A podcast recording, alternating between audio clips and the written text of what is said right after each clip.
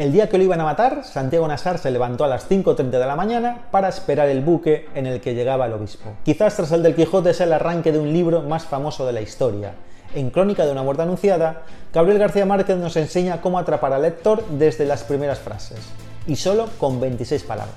En anteriores en un minuto te he contado la importancia que tiene el titular de un artículo o el asunto de un email para que lean nuestro contenido. Si has logrado que hagan clic en tu texto gracias a un buen titular o en tu email debido a un buen asunto, el siguiente paso es lograr atrapar al lector desde el principio. Por eso es tan importante las primeras frases, el primer párrafo. Una de las mejores formas de hacerlo es contar una historia. ¿Qué hacemos a los niños cuando son pequeños? Contarles historias, contarles cuentos. A todos nos gustan las buenas historias. Prueba a contar una historia en esas primeras líneas y tendrás más posibilidades de que lean el resto de tu texto. Las historias tienen el poder de trasladar a los lectores a una experiencia y el lector imagina las historias que cuentas y las sensaciones y emociones dejan de ser descritas para ser sentidas.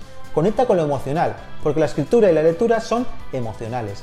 ¿Qué más emocionante hay que empezar un libro y que la primera frase sea, el día que lo iban a matar, Santiago Nassar se levantó a las 5.30 de la mañana para esperar el buque en que llegaba el obispo? Hasta el próximo en un minuto.